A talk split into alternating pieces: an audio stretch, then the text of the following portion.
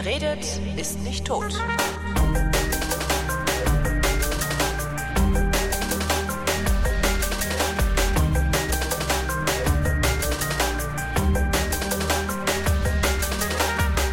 ich rede mal wieder mit Christopher Lauer, weil wir reden jetzt alle vier Wochen miteinander. Meinst du, wir halten das eigentlich durch? Ja, wir halten das durch. Okay, Christopher Lauer ist immer noch Abgeordneter für die Piratenpartei im Berliner Abgeordnetenhaus. Ja.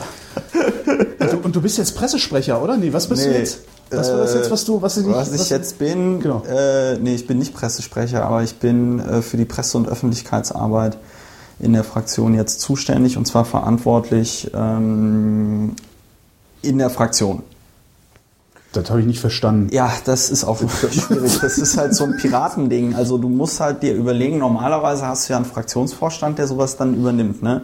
Und du kannst ja nicht, wenn zum Beispiel irgendwas schief läuft, also an einer Veröffentlichung oder man verpennt irgendwas oder man macht irgendwas gut oder man macht irgendwas schlecht, ähm, da kann man ja nicht sagen, ja, äh, das waren jetzt die Pressereferenten, die haben halt verkackt. Das ist ja auch Quatsch, weil das macht man ja auch nicht als... Der, der ähm, Gutenberg hat das gemacht, oder? Damals. ja, in Kundus. Da hatte, also Genau. der hat ja immer alle entlassen, es Ja. waren immer die anderen schuld. Und ähm, das ist sowieso so eine Sache, die man sich angewöhnen sollte, ähm, da erstmal immer sich die Schuld zu geben. Ähm, das ist nicht einfach, aber ähm, es ist auf jeden Fall sehr interessant, ähm, wenn man erstmal immer sich selbst die Schuld gibt und sagt, ja gut, das habe ich jetzt nicht ordentlich gemacht und so, weil ähm, sorgt halt auch für ein besseres Betriebsklima. Außer du schmeißt hinterher jemanden raus, den du verantwortlich hast. Das heißt, Ja gut, also ich meine, Selbstreflexion äh, hat wenn mich jetzt, dazu jetzt, geführt. Also Ja, wenn jetzt, wenn jetzt irgendwie was total Grenzwertiges passiert, aber bei so Alltagsgeschichten, wenn irgendjemand was vergisst oder wenn irgendjemand so, Hm. ne?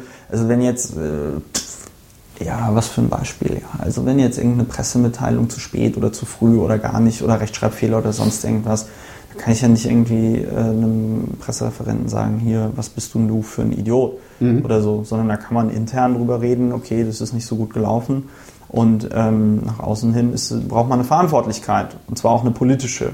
Und um das abzubilden, ähm, haben wir halt gesagt, okay, ähm, äh, ich mache das jetzt. So, ähm, das ähm, hatte vorher der äh, Fabio Reinhardt in der Fraktion ähm, äh, äh, gemacht.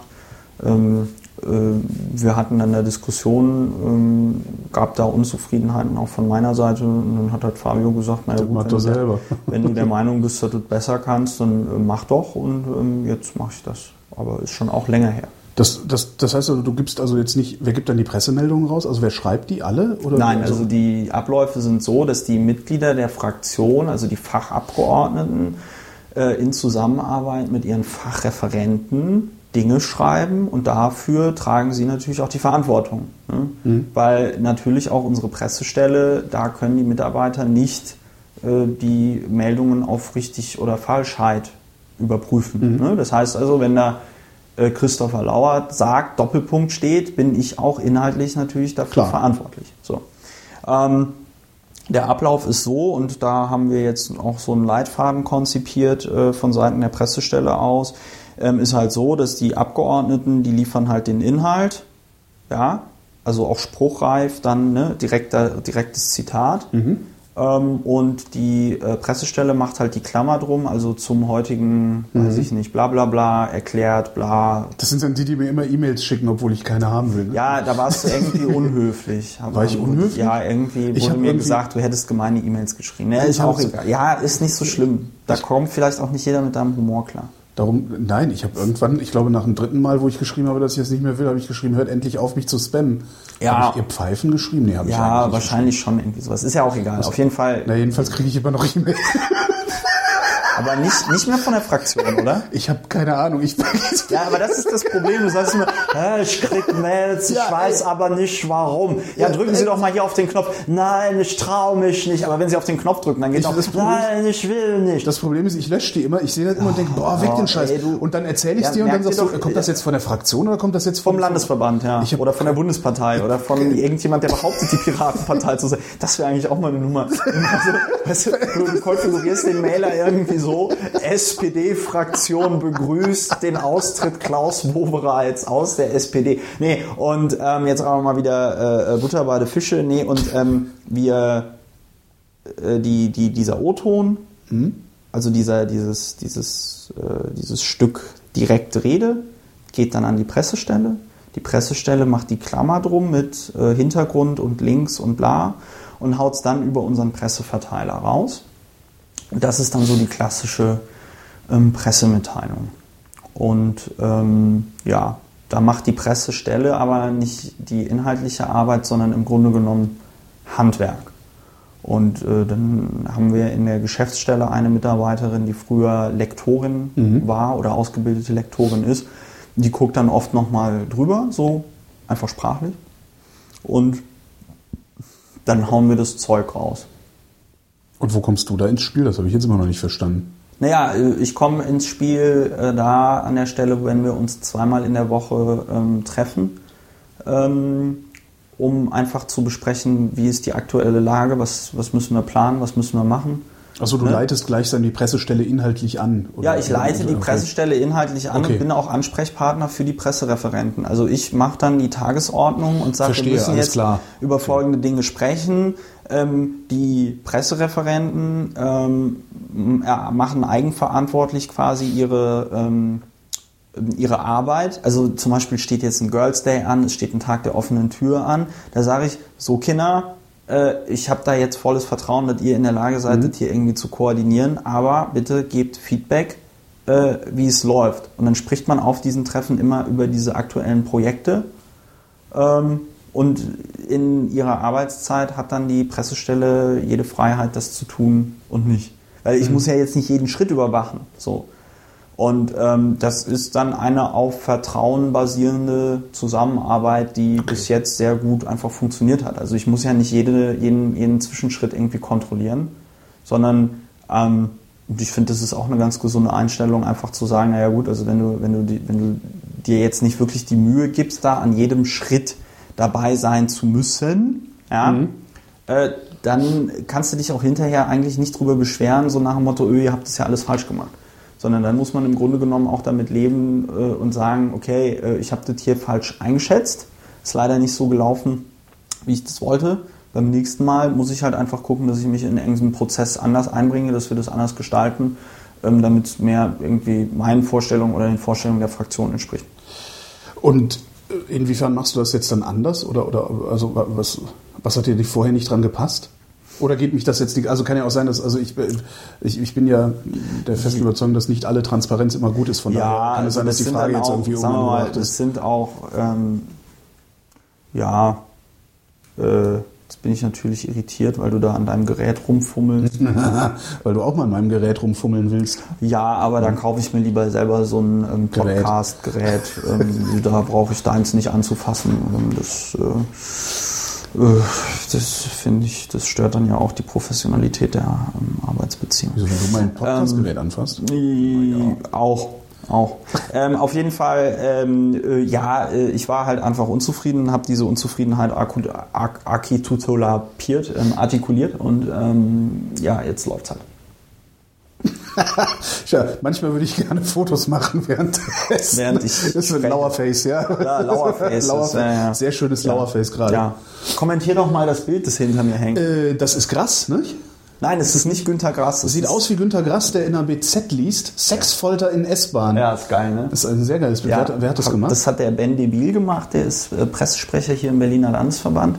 Und ich habe das extra hinter mich ähm, aufgehangen, damit sich ähm, alle Leute, die dann also jetzt hier mit mir reden, sich die ganze Zeit fragen Warum müssen, hat der ein Bild von warum, Günter Grass? Warum hat, der Lauer, warum hat der Lauer ein Bild von Günter Grass in der S-Bahn äh, hinter sich hängen, wo Günter Grass irgendwas über Sexfolter liest? ja, und auch ein bisschen abgemagert erscheint. Ne? Ja, irgendwie so, als hätte Günther Grass Günther Wallraff gespielt. Ähm, heißt der Günther Wallraff? ja. Du meinst, als hätte Günter Wallraff Günter Grass gespielt? Ja, genau. Oder umgekehrt. Nee, Egal. So, so, also So lustig war das jetzt nicht. Wallraff ist auch zu dünn. Ja, genau. Ja, genau. Und äh, so sieht es mit der Pressestelle aus.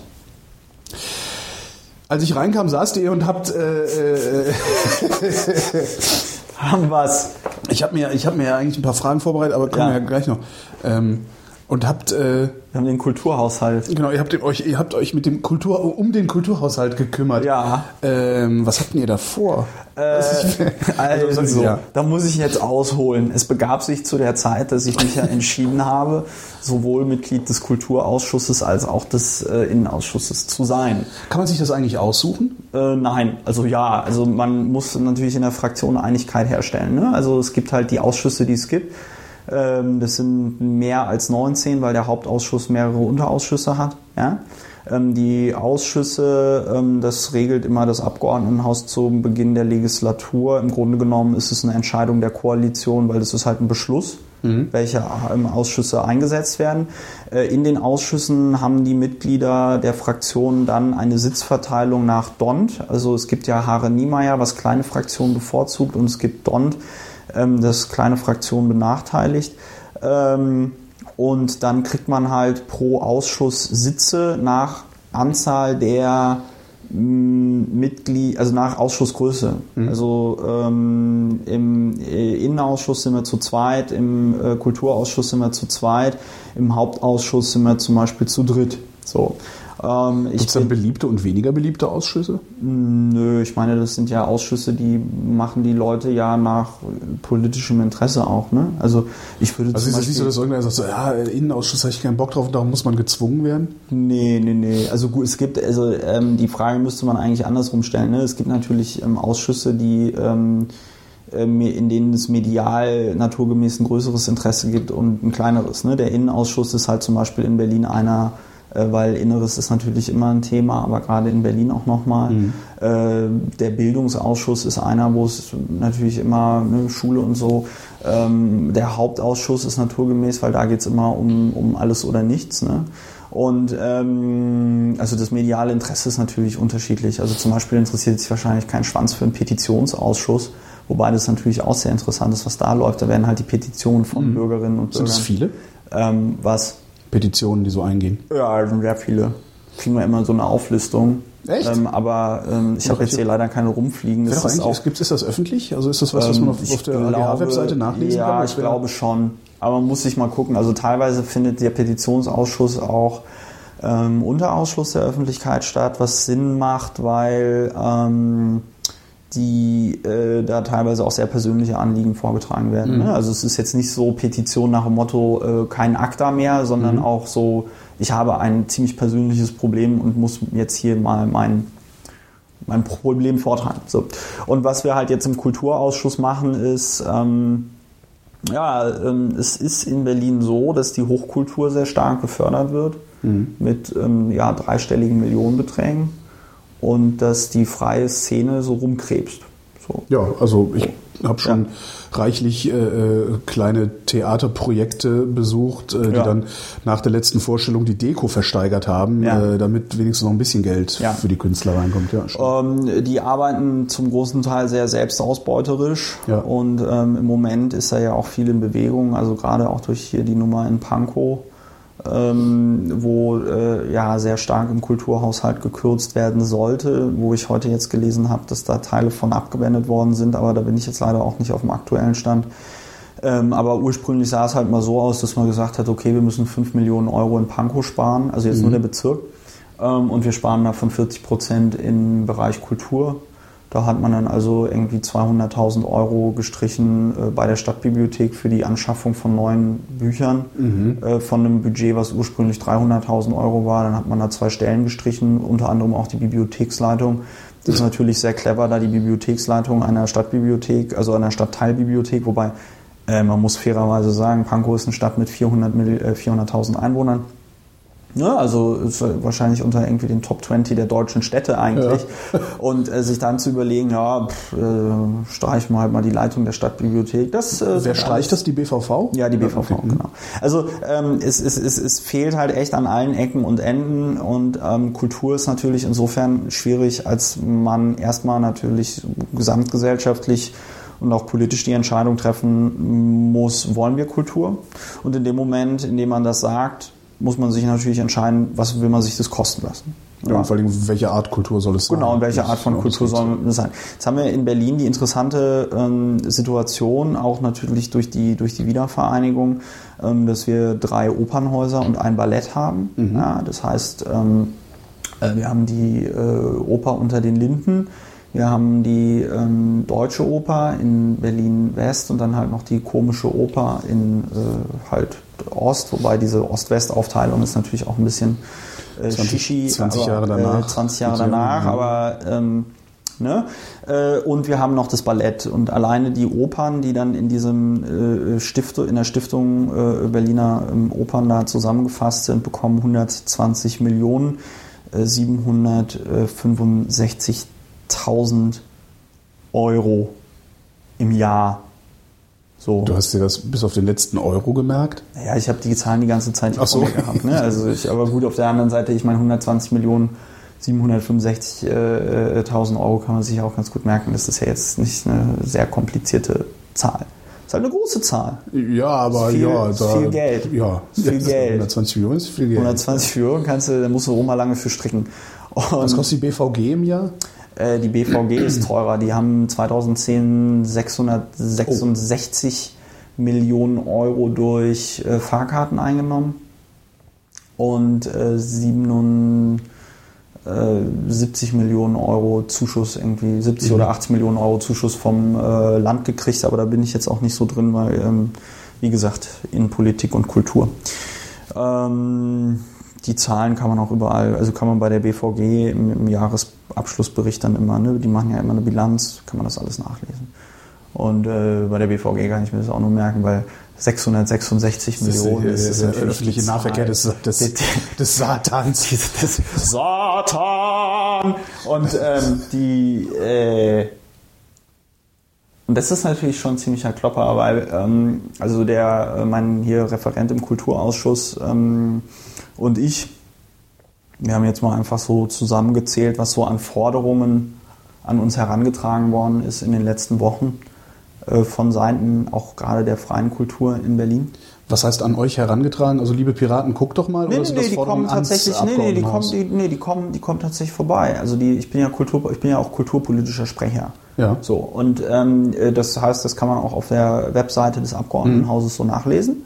Und äh, dann machen die natürlich äh, Termine. Okay. So. Dann, Aber die Termine machen die mit den anderen Parteien dann auch noch ja, mal. ja, ja, klar. Okay. Die, die, die, also das ist im Grunde genommen klassisches Lobbying. Ja. Ähm, das werde ich auch dann mal demnächst auf meiner Webseite veröffentlichen. Ich habe das immer jetzt in den Protokollen der Fraktionssitzungen auch so geschrieben, mit wem ich mich da so getroffen habe. Das ist klassisches Lobbying. Die kommen dann da ähm, ähm, zu äh, uns hier ins AGH und sagen so, ja, hallo, wir sind äh, ähm, hier das, das, das, das LAFT, wo ich immer wieder vergesse, wofür diese Abkürzung steht. Ähm, ich äh, ich mache mal, was- mach mal was anderes. Ähm, es sind zwei Haufen, aber ich weiß immer, wo alles liegt. Hier, es gibt diese, diese ähm, Tanzkompanie Tula Limnaios. Ähm, sehr, sehr erfolgreich, gute Auslastung, alle am, ja, äh, am Rand der Selbstausbeutung. Also nicht nur am Rand, sondern so. Und die haben halt gesagt, wenn wir dieses Jahr nicht 60.000 Euro kriegen, ähm, dann können wir zumachen. So. Und ähm, Und bringen dann was, was, was ist das, ein Geschäftsbericht oder was ist das? Was ja, das hier ist einfach, ja, das hier ist jetzt hier, würde ich mal sagen, das, das, das, das Werbeprospekt für den Herrn Politiker, Okay, damit mhm. er sieht, was für eine ähm, erfolgreiche Veranstaltung das ist und wo sie alles, ähm, ne, also hier steht, hier ist eine Aufzählung, Halle Tanzbühne Berlin 2003 bis 2011, also seit Bestehen.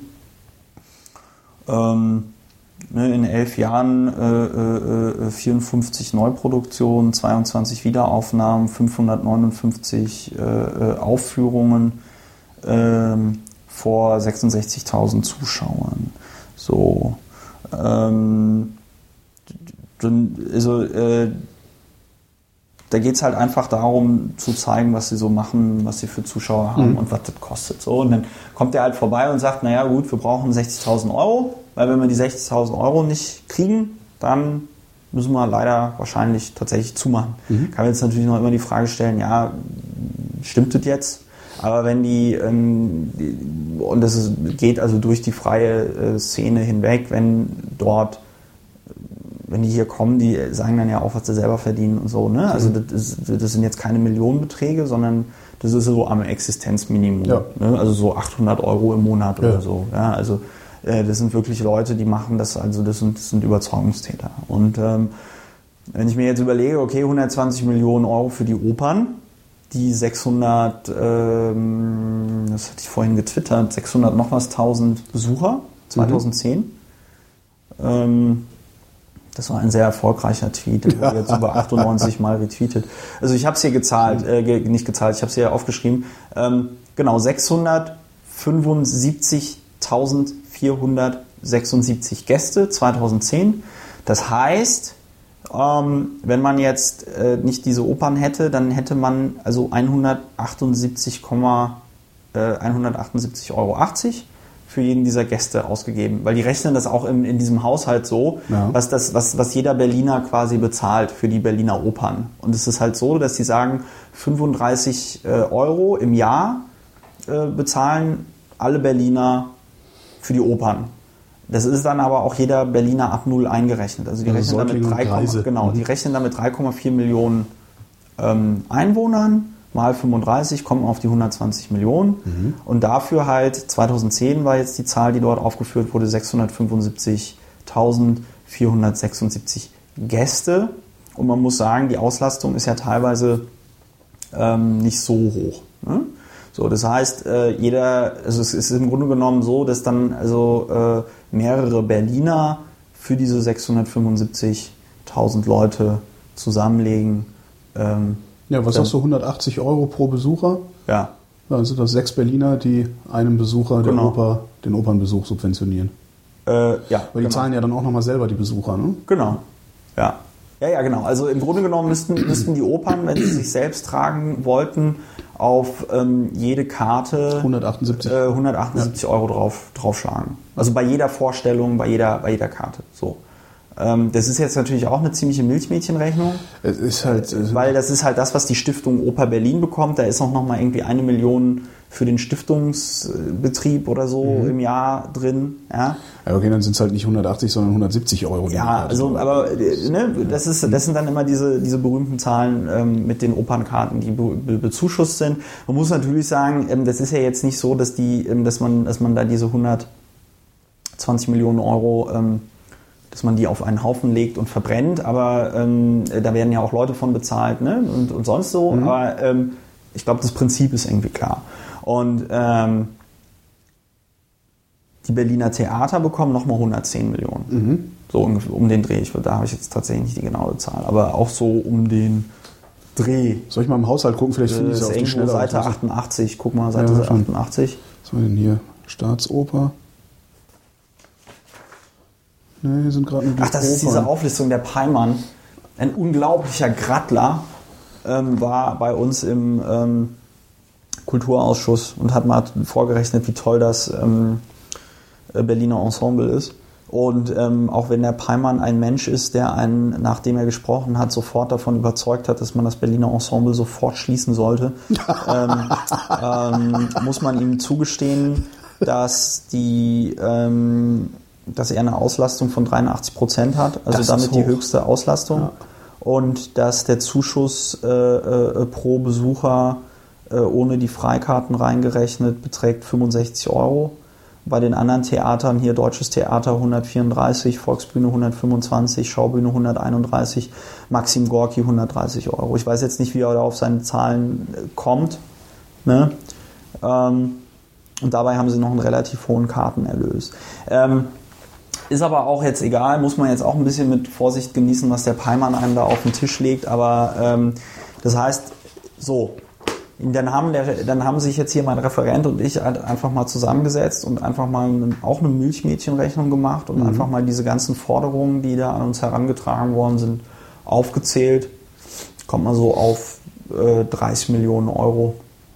Ähm, Also ein Viertel des Opernetats. ein Viertel des Opernetats oder ein Viertel des Theateretats so ungefähr.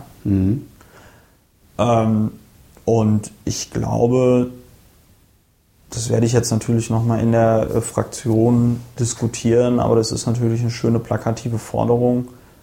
Ähm, aber ich glaube, die muss erstmal so extrem sein, um da nochmal irgendwie ein bisschen Dynamik in diese, in, da überhaupt Dynamik reinzubekommen. Ähm, aber eigentlich müsste man eine dieser Opern schließen. Mhm. Ja. Gab es ja, gab's ja vor Jahren schon mal die Diskussion hier in Berlin. Ja. Die kocht ja immer wieder hoch. Ja. Und kocht dann aber auch immer wieder sehr schnell runter, Ja. äh, was ich ein, bisschen, ein bisschen erstaunlich finde. Ja. Weil, äh, also es, äh, keine Ahnung, keine Ja. Ahnung, wie es kommt. Also es, wird dann mal kurz in der, in der Zeitung ist noch mal so ein bisschen eine Ja. Debatte, aber die ist sehr schnell wieder verschwunden, Ja. obwohl eigentlich das äh, so ein riesiger Posten ist und das auch so ein wichtiges Thema für so eine Stadt ist, dass ich Berliner- erwarten würde, dass die Presse da ein bisschen Naja, ich würde sagen, Aber die gehen selber gerne hin, ne? Berliner Filz vielleicht so ein bisschen. Also Filz ist jetzt so, unterstellt jetzt Korruption, aber weißt du, man kennt sich ähm, so. Ich meine, ich war auch, ich war auch beim Neujahrsempfang äh, des, des Orchesters der komischen Oper. Mhm. Ja, so. Wenn ich mir jetzt so denke, hm, naja, ja, dann kennst du die, dann weißt du, das sind Menschen, Ja, klar, das Ja. ist ja der Trick. das ist so, ne? aber ähm, man muss tatsächlich, und es geht ja hier an der Stelle nicht darum zu sagen, wir nehmen jetzt 30 äh, Millionen Euro aus dem Kulturhaushalt raus, sondern wir verteilen sie einfach um. Okay, der Kulturhaushalt bleibt genauso groß. Die Ja. Leute, die Leute, die dann, äh, weil das ist ja immer das Hauptargument, ist ja, da hängen ja so unheimlich viele Arbeitsplätze dran auch Ja. und, äh, und dann nachgelagert noch mehr Arbeitsplätze. Das heißt, Ja. die Leute würden dann halt im Zweifelsfall äh, nicht mehr in der irgendeiner Oper arbeiten, sondern bei, was ist das? Tula Liminaios, naja, das Tula ist eine Liminaios. Tanzkompanie. Ja, aber- ähm, äh, äh, aber ist ja auch die äh, Frage, es weiß sind ich, es ja auch die Neu- Beleuchter gibt, und sowas, Es die- gibt ja eine Neuköllner Oper, es gibt ähm, ja meine Güte, ne? Also ähm, ich glaube jetzt ähm, nicht, dass dann, wenn andere Produktionen mehr Geld bekommen, dass dann die Leute, die früher in der Oper gearbeitet haben, dort nicht mehr arbeiten können. Mhm. Es ist ja auch teilweise so, also wenn man sich dann auch mit Intendanten von irgendwelchen Theatern ähm, oder so trifft, ja, die sagen halt auch so, naja gut, unsere Bühnentechniker, die sind jetzt alle irgendwie so um die 50. Äh, ist halt so die Frage, ne? Ähm, Kriegen die nochmal einen Job irgendwo? äh, kriegen die nochmal einen Job? Das ist natürlich eine Frage. Auf der anderen Seite muss man sagen, Bühnentechnik ist halt auch so ein Knochenjob. Ne? Es ist halt nicht so, äh, ich sitze da schön am Mischpult in meinem Dings, das ist es halt auch, aber ähm, das ist halt äh, äh, äh, Leiter rauf, Scheinwerfer umhängen, Leiter runter. Ähm, so, und der, mir ist auf der einen Seite ist mir natürlich klar, dass das eine ziemlich populistische Forderung vielleicht auch ist, dass es eine ziemlich plakative Forderung ist. Aber ähm, auf der anderen Seite ähm, sind, glaube ich, die Piraten jetzt im Moment sind wir diejenigen, die da am wenigsten ähm, irgendwo drin hängen und auch so eine Forderung machen können. Also ich weiß natürlich, wenn, wenn, wenn die CDU sowas machen könne, würde, dann äh, wird natürlich in halb Westberlin ähm, wenn, die, wenn die BMWs brennen, ne? Ja, weiß ich nicht. Aber ähm, so, also ich glaube, dass es halt einfach, worum es mir halt einfach geht, ist, das mal ordentlich zu rechnen. Also, dass man halt sagen könnte, okay, Leute, wir haben hier eine freie Szene in Berlin, die geht auf dem Zahnfleisch und wir leben, wir, wir, wir bringen hier im Grunde genommen auch die kulturelle Substanz ähm, Ja. äh, äh, äh, äh, in Gefahr. Ja? Und äh, natürlich hat eine Oper auch eine Berechtigung, aber natürlich muss man auch, wenn man sagt, wir machen Kulturpolitik mit einem Konzept oder zumindest mit einer Idee, muss man natürlich auch in den Bereich investieren, wo äh, Innovation halt eben stattfindet. Und das ist in der freien Szene. Also ich möchte auch nicht, dass einfach jetzt irgendwie in der freien Szene Dinge ähm, so subventioniert werden, dass dann es in zehn Jahren irgendwie heißt, naja, hier, die äh, sind ja mittlerweile auch quasi, gehören ja auch zum etablierten Dings dazu. Da muss man sich schon auch überlegen, ähm, im zweiten Schritt, wie kann man eine Kulturpolitik eigentlich so aufziehen, dass man ähm, dynamische Förderstrukturen hat, ähm, ne, so Hilfe zur Selbsthilfe, dass man den Leuten auch nochmal klar macht, ähm, was kostet sowas eigentlich. Ne? Weil das ist halt auch so der Punkt, ich frage, die Gretchenfrage ist halt dann auch immer ähm, bei solchen Sachen, sage ich halt auch immer, ja, also gut, aber was müssten Sie denn eigentlich nehmen, um hier kostendeckend zu arbeiten? Ja, 60 Euro. Und was nehmen Sie ja 10 Euro? So, also bei so freien Projekten. Ja. Und dann so, ja, weil wir wollen halt, dass auch jeder sich das leisten kann und bla und pups und da. Und ich so, ja, klar, aber ähm, ich kann auch verstehen, dass man dann da nicht steht und sagt so hier bitte bitte äh, gibt uns mehr, wir, wir brauchen es, ja, weil man will ja, man hat ja auch einen Ethos und einen gewissen Stolz, man will ja nicht betteln. Auf der anderen Seite ähm, ist es halt schon so, äh, dass diese selbstausbeuterische Tätigkeit da eigentlich auch so nicht, nicht gut funktionieren. Und ähm, ich glaube, da muss man auch gerade in so einer großen dynamischen Stadt wie Berlin müssen, müssen wir als Piraten da im kulturellen Bereich vorlegen. Ich bin auch mit meiner Arbeit im Kulturausschuss in den letzten, also seit der Wahl bin ich nicht zufrieden. Da habe ich noch nicht so richtig reingefunden, aber ich glaube, das jetzt hier mit dem Haushalt ist auf jeden Fall mal eine Möglichkeit, das irgendwie ähm, anzugehen. Habt ihr denn da schon Ideen oder hast du schon Ideen, wie man das dynamisieren könnte? Also ähm, ich meine, einmal muss man sich überlegen, wie man die Liegenschaftspolitik so gestalten kann, dass äh, man innerhalb Berlins auch im Innenstadtbereich Freiräume schafft, die es ermöglichen, dass dort immer eine gewisse Subkultur sein wird, mhm. ähm, unabhängig davon, wie viele Menschen da drumherum wohnen, die sagen, äh, nein, mir ist es zu laut oder sonst irgendwas. Mhm. Also man muss sich im Grunde genommen so Inseln erhalten. Das hat keine andere Stadt der Welt wenn man es städteplanerisch... das ist natürlich immer genau das Problem. Ne? Das Argument ist ja, das gibt es in keiner anderen Stadt der Welt, warum sollte es das dann hier geben? Ja, weil wir es können. Das ist das andere. Können, ja. ja. das ist das andere. Ja, Argument. Ich meine, ich bin Politiker. Ich bin, äh, ich, ich bin irgendwie, wir sind gewählt worden, um halt Entscheidungen zu treffen und Verantwortung zu übernehmen. Das ist ja das Witzige. Das ist mir jetzt auch nochmal in den letzten ähm, Wochen klar geworden. Du bist ja nicht Politiker, um alles richtig zu machen, ja. sondern du bist Politiker, um Verantwortung zu übernehmen. Und wenn ich der Meinung bin, ähm, dass Berlin sowas braucht oder wenn die Piraten äh, der Meinung sind, also ich diskutiere jetzt hier so, das ist jetzt hier ein Gedankengang, das ist jetzt noch nicht Partei Parteiprogramm. Aber ja.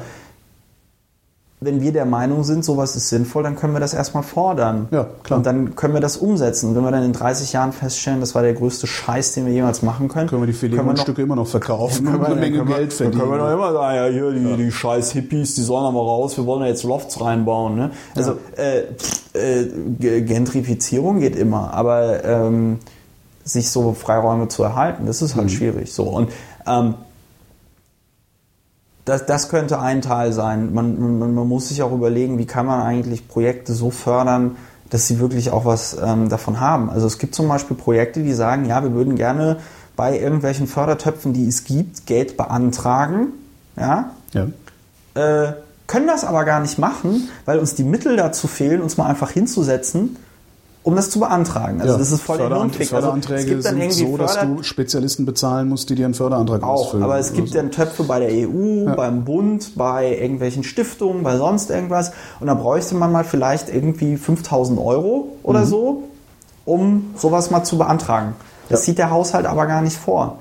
So. Und, und, und, und, und, und das ist, das ist halt, das ist halt ähm, ein, ein, ein Punkt, also man müsste, wir müssten schon einfach dafür sorgen, ähm, dem kulturellen Bereich dort zu helfen, wo er tatsächlich Hilfe braucht. Nicht immer nur mit, ähm, wir schmeißen da jetzt unendlich viel Geld drauf und ähm, so, sondern mhm. halt auch kreativ. Diese Freiräume schaffen, diese Inseln schaffen. Und ähm, mh, ja, einfach auch zu schauen, wie man das dynamisiert. Also ich verstehe zum Beispiel nicht, warum es in Berlin kein Portal gibt, ähm, wo ich jederzeit sehen kann, ähm, in welchem Theater jetzt noch eine Karte frei ist für ein Stück heute Abend. Weißt du, du gehst. Wenn du spontan mal. Genau, du gibst, ja. Oder. Spontankultur, schön. Ja, es gibt, es gibt, ähm, äh, neulich war eine Frau bei mir von der, von der Kulturloge äh, Berlin. Die machen ein ganz tolles Projekt und zwar ist das ehrenamtlich und die vermitteln Leuten, die vorher überhaupt nichts mit Kultur hat, zu tun hatten, also äh, gerade sozial schwachen Menschen, also wenn du ein Einkommen von, ich glaube, 900 Euro und drunter im Monat hast, dann kannst du dich bei denen melden, mhm. kannst sagen, ja, ich interessiere mich für Theater oder Oper mhm. oder Ballett und dann wirst du angerufen. Und dann schicken die dich immer zusammen mit jemand anderem dort drin hin, der normal irgendwie verdient. Und dann hast du so ein gemeinsames Erlebnis mit jemand anderem. Aha.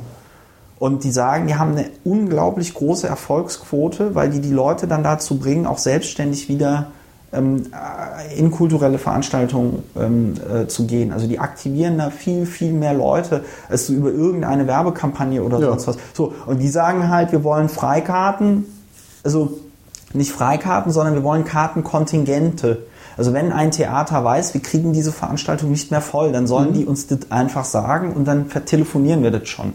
Ja. So, und dann wehren sich aber hier ähm, in äh, Berlin, wehrt man sich dagegen, auch von Seiten des Senats, aus Gründen, Städte wie München und Hamburg, da ist es selbstverständlich, da haben die nicht so Probleme.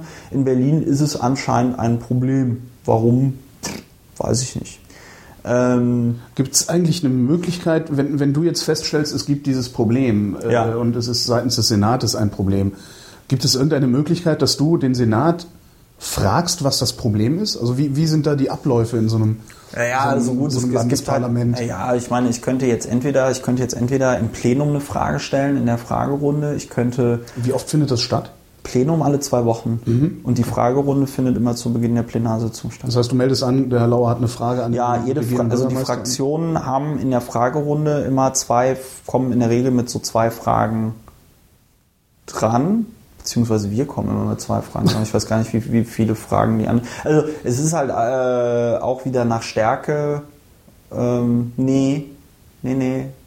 Nach, genau, der Zugriff ist nach Stärke der Fraktion. Also du, ähm, also die größte Fraktion, deren Frage kommt immer zuerst und unsere Fragen kommen immer zuletzt, weil wir die kleinste Fraktion mhm. sind. Das bedeutet, dass wir meistens so ähm, zwei Fragen haben. Das ist ein bisschen kompliziert mit diesen Fragerunden. also es gibt die sogenannte ähm, mündliche, mündlich, äh, Moment, ich lese hier einfach den Ablauf, weil ich kriege das nie, das ist echt so bescheuert. Genau, okay. also es gibt die mündlichen Anfragen.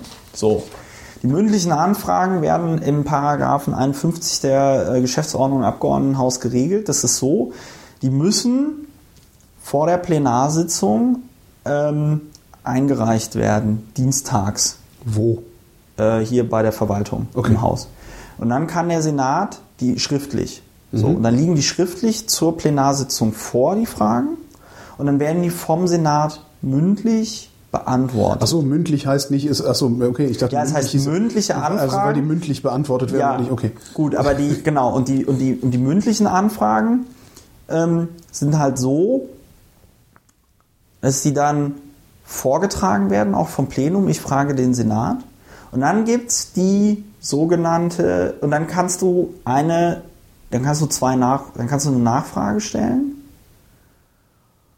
Und ähm, als, als Fragesteller, also du fragst zum Beispiel, ich frage den Senat, warum dies und das, dann kannst du eine Nachfrage stellen.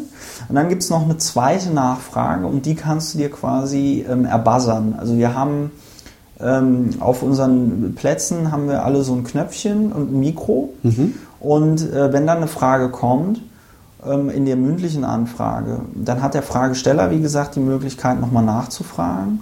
Und es gibt noch einen weiteren Zugriff quasi über diesen, ähm, über diesen Buzzer. So. Und wer da aus der Fraktion Erster drückt, darf die Frage stellen, oder? Im, genau. Okay. Genau. So, das sind die mündlichen Anfragen. Mhm. Dann gibt es die spontane Fragestunde, die kommt direkt nach den mündlichen Anfragen. Diese spontanen Fragen müssen vorher nicht eingereicht werden. Da ist es aber so, dass ich den jeweiligen Senat, ach, das ist eine wichtige Sache, die habe ich vergessen, bei den mündlichen Anfragen sagst du einfach, ich frage den Senat ja. und dann muss der zuständige Senator, die zuständige Senatorin darauf antworten. Äh, bei den spontanen Fragen, die reichst du nicht vorher ein, ja, musst mhm. aber auch wissen, wen du fragst. Ja, das okay. heißt, ich frage den Senator für Verbraucherschutz, ich frage die Senatorin für Arbeit, mhm. so. Ne? Ähm, da musst du auch direkt ansprechen. So. Und ähm, in dieser spontanen Fragestunde ist es so, dass da auch jede Fraktion einen Fragesteller, eine Fragestellerin benennt. Da wird also nur die Person benannt, die mhm. die Frage stellt. Ähm, und diese Person hat dann die Möglichkeit, eine Nachfrage zu stellen. Ne? Also zum Beispiel hier bei unserem äh, Senator für Justiz und Verbraucherschutz AD Herrn äh, äh, Braun. Ja, ne? ja. Äh, den habe ich in dieser spontanen Fragestunde also gefragt, ähm, was er als Verbraucherschutzsenator gedenkt gegen äh, dieses Mitternachtsnotar zu unternehmen. Nee, nee, ja genau, ja. gegen diesen Handel mit Schrottimmobilien zu tun. Genau. Und ich habe die Frage halt allgemein gestellt und es war halt lustig, weil er natürlich das auf sich bezog und dann entsprechend geantwortet hat. Ja. Und dann habe ich danach, kann man alles auf YouTube gucken, habe ich danach dieselbe Frage nochmal gestellt und so gemeint, ich überhaupt keine Ahnung, warum sie das jetzt hier gerade auf sich beziehen, ja, sondern ich habe das halt in den Medien gehört und es würde mich mal interessieren, was sie dagegen tun. Mm. Mm. Und dann, nach diesen spontanen Fragen, ja. kommt nochmal eine Fragerunde, in der sich die Abgeordneten ihre Frage erbuzzern können. Dann gibt es einen Gong Ja. und während dieses Gongs klickst du auf die Taste und das ist dann nochmal nach Geschwindigkeit einfach. Und da kannst du auch eine Nach Frage... Geschwindigkeit innerhalb der Fraktion oder Nein, innerhalb des gesamten Hauses. Da können dann 149 Leute drücken. Ja. Und der Erste, der gedrückt hat, darf fragen. Ja.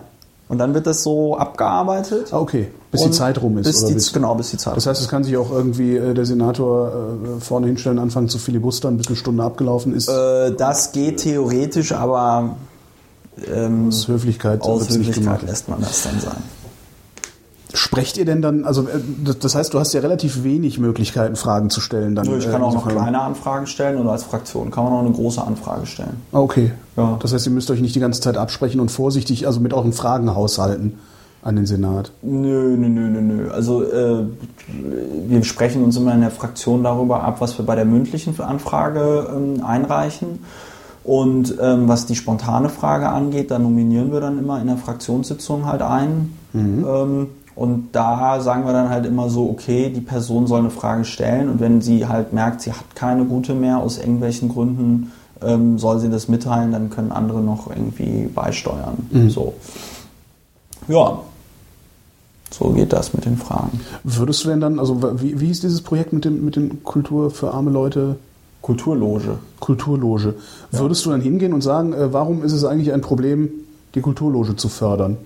Oder würdest du das nicht fragen, weil du sowieso keine gescheite Antwort darauf bekommst? Weil Ähm, also äh, das würde natürlich Sinn ergeben in der spontanen Fragestunde. Das ist ja dann Klaus Wowereit als zuständiger ähm, Senator für kulturelle Angelegenheiten.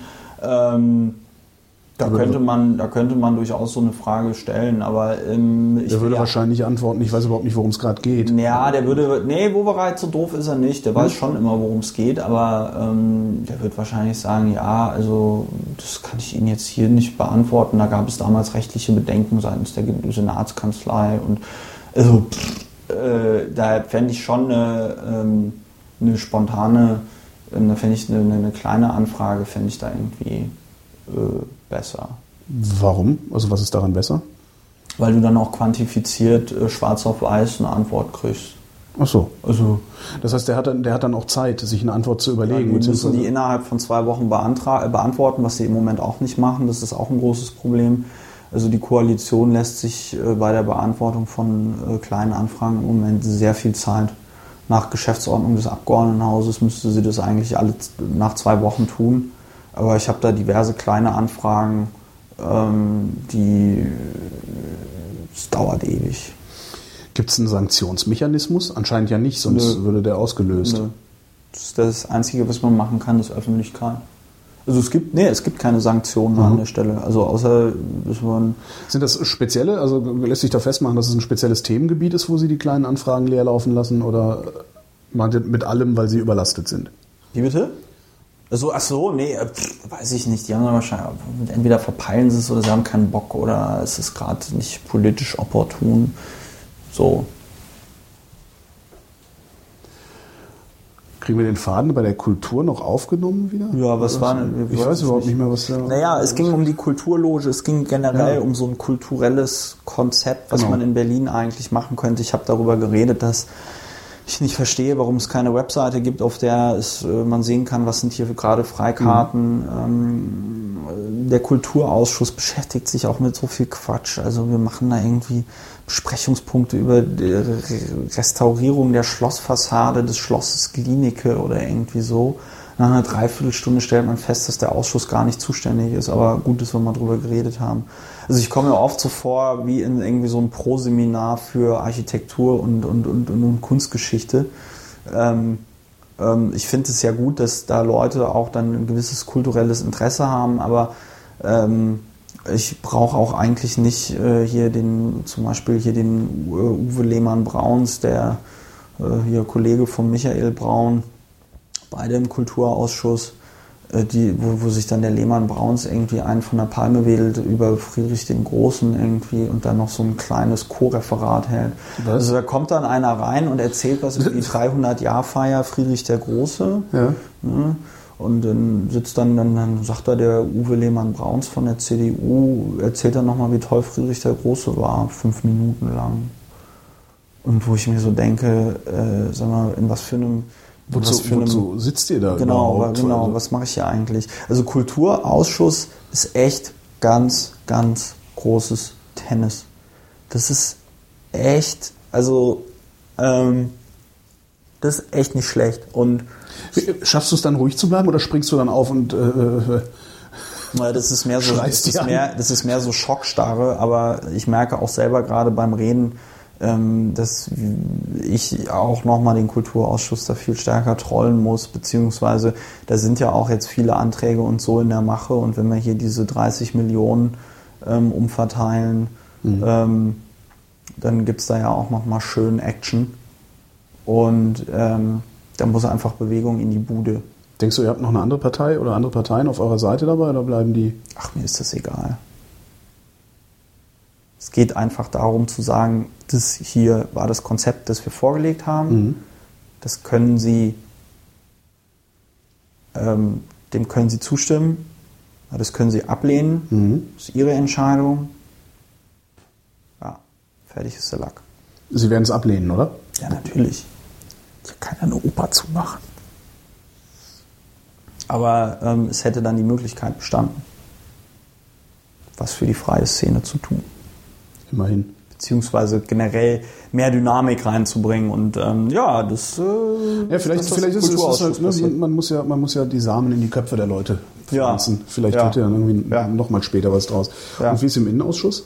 Innenausschuss ist. Gibt es da was Neues? Wie hieß diese Ausbildungsverordnung? Äh, ja, Schutzpolizeilaufbahnverordnung. Genau, ja, die ist ja schon, die ist ja schon ewig, die ist ja, ja, schon aber es ist ewig ein, ein, ein sehr schönes Wort, das mir immer wieder ja. entfällt. Ja, ja, ja, ja, es ja, umso ja. schöner. Ähm, nö, äh, ja, Innenausschuss ist super. Da hatten wir jetzt zweite Lesung des Haushaltes.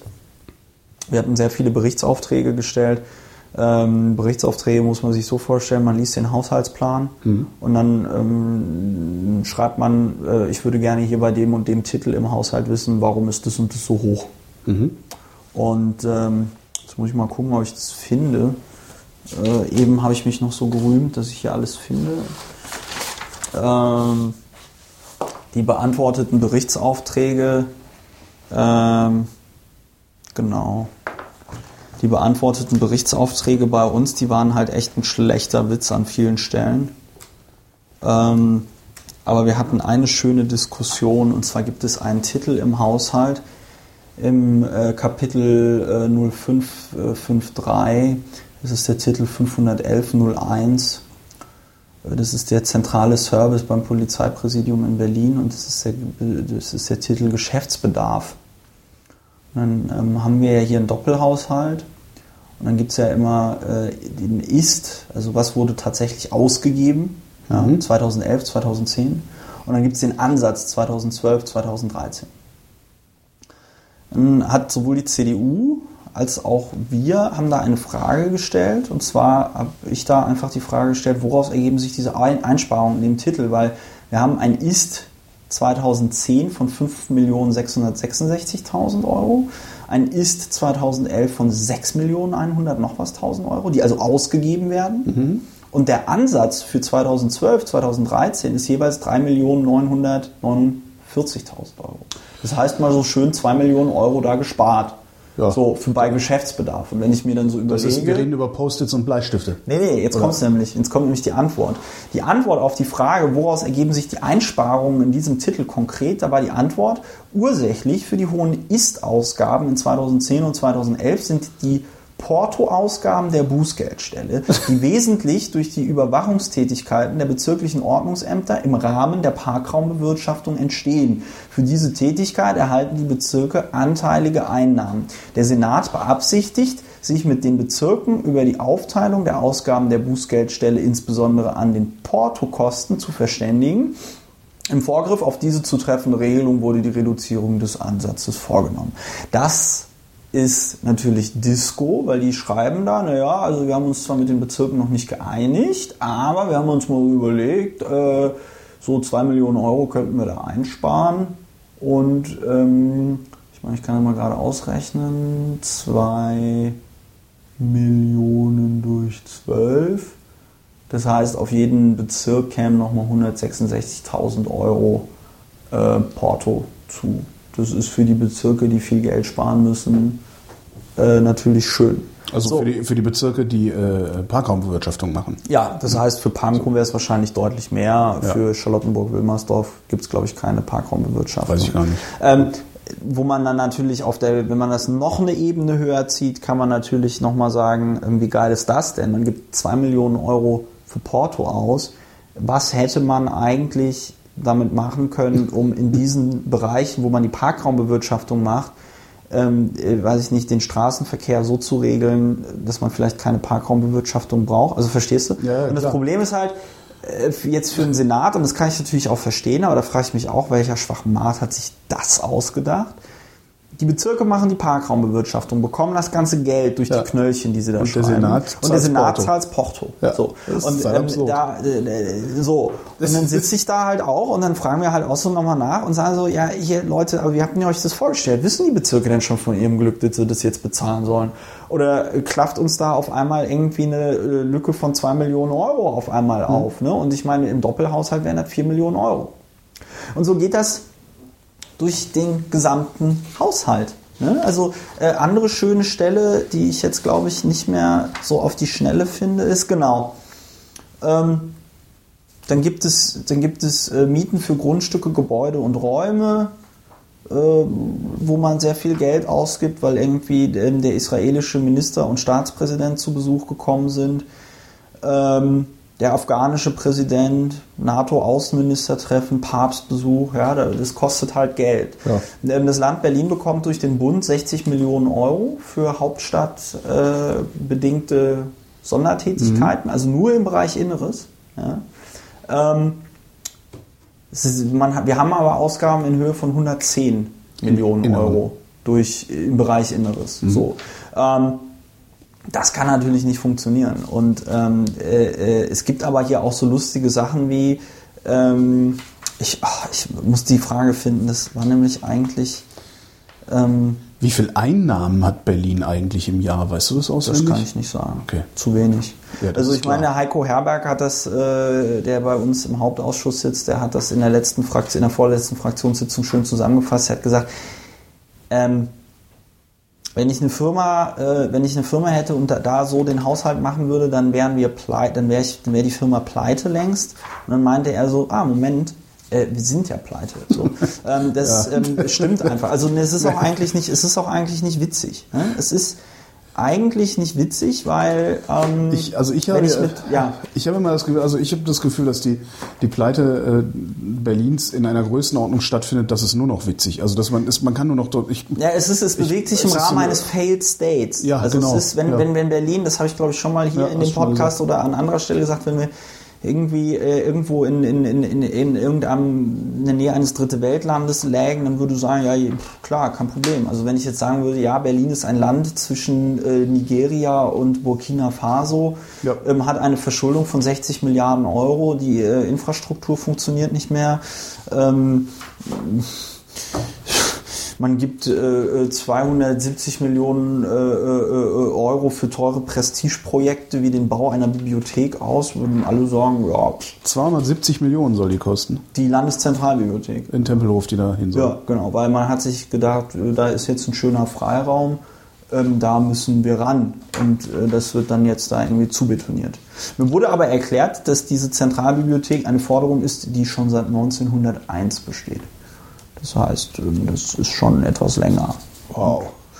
Das, äh, das 100 Jahre. Ich muss, also, wird, die, wird, die denn, wird die denn wenigstens was nutzen, diese Bibliothek, oder ist das tatsächlich nur ein Prestigebau? Also äh, grundsätzlich ist das natürlich gut, wenn da irgendwo eine Bibliothek gebaut wird, aber man kann sich natürlich die Frage stellen, sollten wir von dem Geld nicht eher die Bibliotheken in den Bezirken ähm, in einen Zustand versetzen, ähm, dass Ja. die Leute in den Bezirken was haben, weil ich meine, ich habe das etwas polemisch in einer Begründung zur aktuellen Stunde über das Kultursterben in Pankow gesagt, was bringt uns eine Zentralbibliothek, wenn die Leute, wenn die Bibliotheken in den Bezirken zumachen ähm, und die Leute einfach gar nicht mehr auch wissen, wie man eine Bibliothek benutzt und deswegen auch gar nicht mehr dann in eine Bibliothek gehen. Ja. Ja, also äh, ich habe es ja auch eben aufgezählt, ne? Also so, äh, ich, ich finde es halt leider, ich finde es halt leider nicht äh, den genauen Titel, aber ähm, es gibt hier dann auch so Scherze wie, ähm, dass die Polizei die BSR beauftragen muss, bei einem Staatsbesuch den Schnee wegzuräumen und dadurch halt Mehrkosten entstehen. Mhm. Das heißt, wenn wir einen ordentlichen Vertrag mit der BSR hätten zur Schneebeseitigung, müssten wir nicht aus dem Innenhaushalt Ja. äh, äh, äh, das Geld nehmen, um dann bei einem Staatsbesuch mal schön den Schnee wegräumen zu lassen. Ja? Weil nämlich sonst keiner da wäre.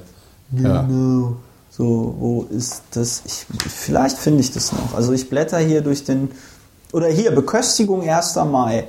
Ach, da haben wir leider gar nicht nachgefragt. Das ist, ähm, das ist großartig. Also ähm, die Beköstigung der Hundertschaften äh, für den 1. Mai beträgt ähm, in der Regel äh, geht es, ist es so um die 100.000, 150.000 Euro. Wow. Ähm, also das niedrigste war 2007 mit äh, 72.000 Euro und das höchste war 2005 mit 164.381 Euro. Ich sag mal, wie, viel, wie viele Leute sind denn dann da gerade unterwegs, wenn die für 150.000 Euro futtern? Ja, viele. Viele, viele Millionen. Ich weiß es nicht. Ich, hab's, ich, meine, sehe es also leider jetzt erst. also Ich die- ärgere mich, Frage wäre, wie viel- über, wie viel, über wie viele Beamte reden wir da, die da beköstigt werden? Also steht das dabei? Nee, das ähm, haben wir leider nicht, nicht, nicht gefragt. Aber ähm, äh, Ich- ja ich- ich 10.000 ärgere mich gerade, weil Es das müssen ja ist- 10.000 Beamte sein und dann, dann finde ich die, die Zahl plausibel. 10.000 Beamte, jeder 15 Euro. dann Finde ich, sind es wahrscheinlich so viel. weißt du, 10.000 Beamte im Einsatz zum 1. Mai hier? Sind die, sind die so nervös? Ja, oder gehen die alle im Borchards essen? Ich weiß es nicht. Könnte ich auch sagen. Ähm, äh, es sind natürlich nicht nur Berliner äh, äh, Beamte, sondern die, die Hundertschaften werden ja auch ähm, dann aus anderen Ländern ähm, zusammen zusammengezogen. Ja, ne? So, aber äh, also äh, ich finde, das könnte man auch mal sagen. Also der 1. Mai, der ist richtig, richtig teuer. Der ist richtig teuer. Ja. Ja, wie kriegt man ihn billiger? Ne?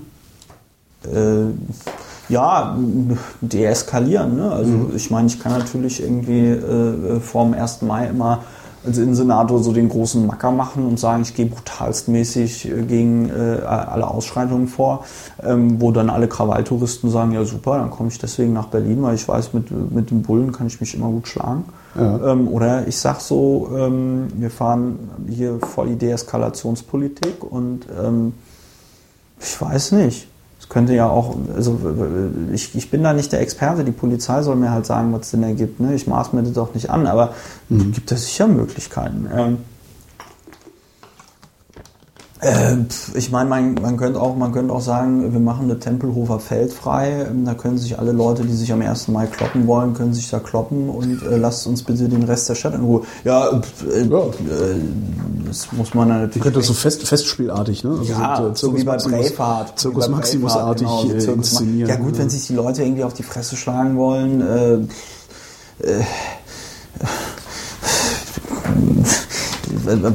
was, was soll man, ich finde es jetzt leider nicht mit der BSR.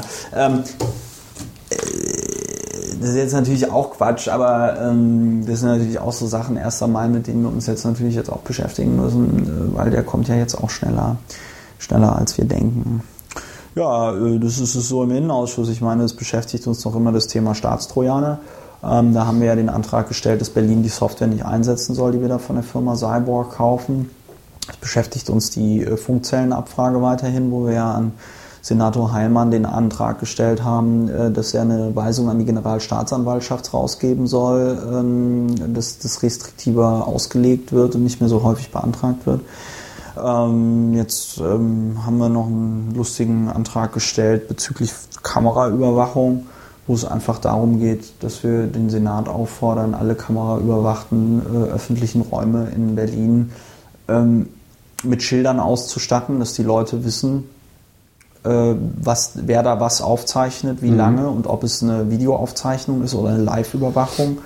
Ähm, weil wir haben ja, das hat man leider nicht äh, mitgekriegt, wir haben hier im Haus ja, äh, also nicht wir, wir waren da natürlich dagegen, aber es wurde beschlossen, dass die Speicherdauer der BVG ähm, auf 48 Stunden erhöht wird bei der Videoaufzeichnung wo der Dix, also unser Datenschutzbeauftragter, auch gesagt hat, kompletter Quatsch. Wurde halt begründet mit, ja, bei der Deutschen Bahn, bei der S-Bahn sind es schon 48 Stunden. Und das wäre ja irritierend für die Bürgerinnen und Bürger, wenn sie bei einem Übergriff diese 24 Stunden dann warten würden. So nach dem Motto, wenn wir 48 Stunden haben, dann ähm, kommen mehr Leute und ähm, ja, beschweren sich. Wobei die über- Polizei über Übergriffe. Videoüberwachung natürlich am meisten abkotzt, weil du kannst dir überlegen, wenn du zum Beispiel einen Bahnsteig hast, der ist ziemlich lang, hast du vier, fünf mehr Kameras Mhm. und dann passiert da irgendwas, dann kannst du dir mal so schön, weiß ich nicht, zwei Stunden, sechs Kameras. Ja, Das ist ein Tag Material, Äh, ist, ja. Hast du ein, zwei Arbeitstage, kannst Mhm. du da schön sitzen und vorspulen und mal gucken, wann was passiert ist. Ähm, die Videoaufnahmen sind ja meistens eh in einer so schlechten Qualität, dass du die Leute ja kaum identifiziert kriegst.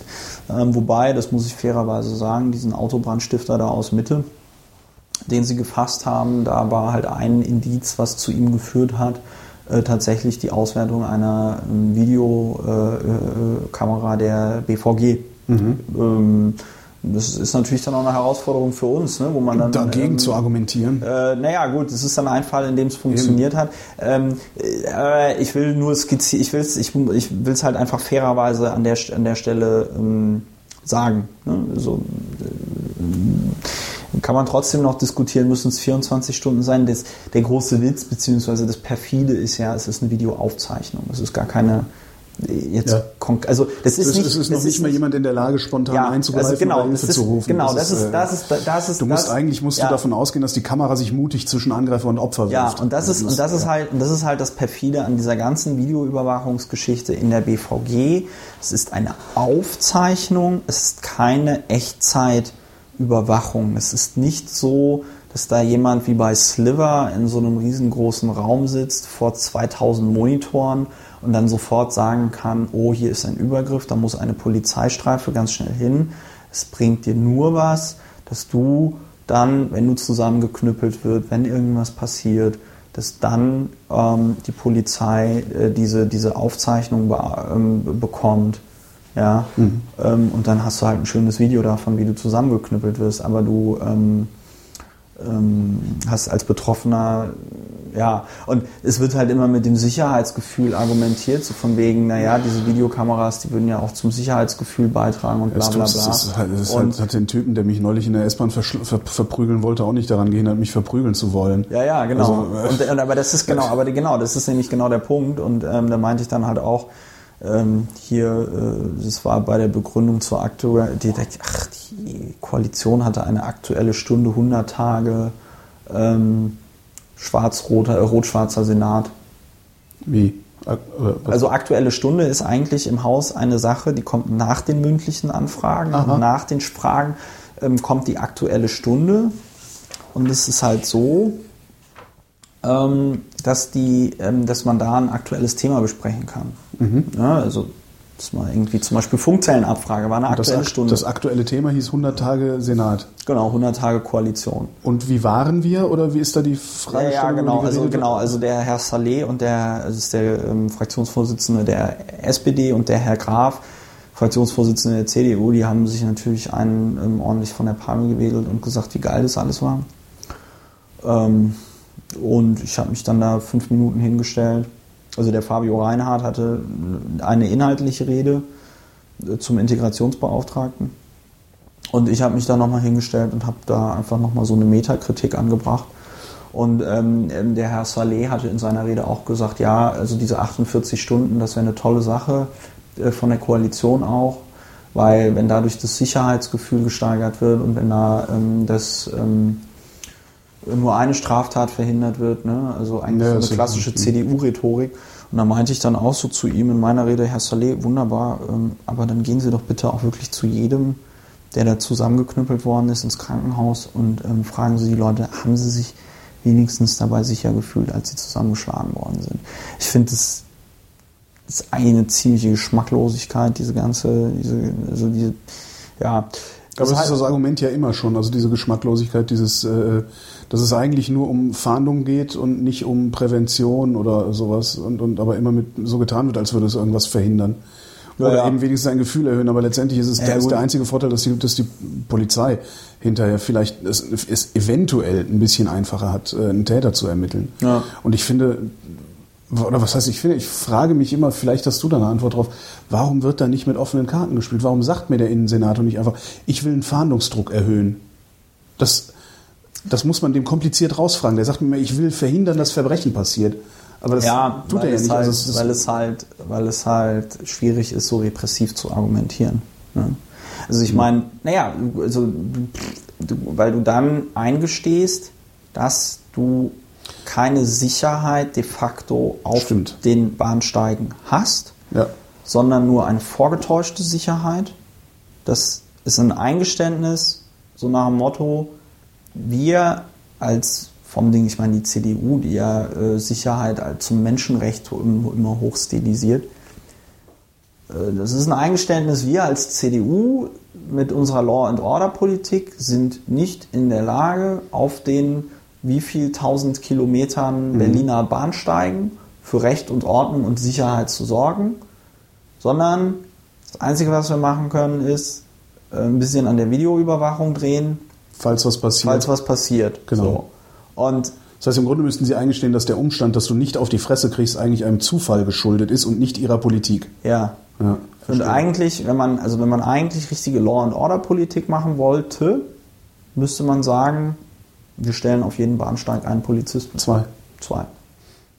Und ich finde, das ist doch eine Sache, da können wir auch drüber diskutieren. Fände ich Also gar nicht wenn so man, schlecht. Wenn man, wenn Ich bin man, ja ein großer Freund von vielen Polizeibeamten auf der Straße. man muss natürlich immer über, naja, man muss natürlich auch immer aufpassen, was das für eine psychologische Ja. Wirkung hat. Ne? Also es kommt natürlich auch immer darauf an. Also zum Beispiel, äh, wenn irgendwie diese Sicherheitsheinis äh, hier von Securitas und wie diese Ja. ganzen Placebo-Dinger da heißen kommen, dann fühle ich mich ja eher durch die bedroht. Ne? Dann denke ich mir immer so, meine Güte, wo haben sie die denn äh, äh, Ja, die gerade her? Das sehen halt immer so aus, als müsstest du die Polizei rufen, falls Ja, ja, dich einer genau. von denen anspricht, weil Genau. der will was anderes Genau, von dir. Das ist, das ist wie bei Clockwork Orange, wo der, wo, der, wo der Typ dann am Ende aus diesem Sanatorium kommt und seine ehemaligen Kumpels da, diese, diese ehemaligen Bandenmitglieder jetzt auch bei der Polizei arbeiten. Ne? So kommt mir das dann immer vor. Äh, aber der, der Witz ist, Moment. Mm. Also der Witz ist,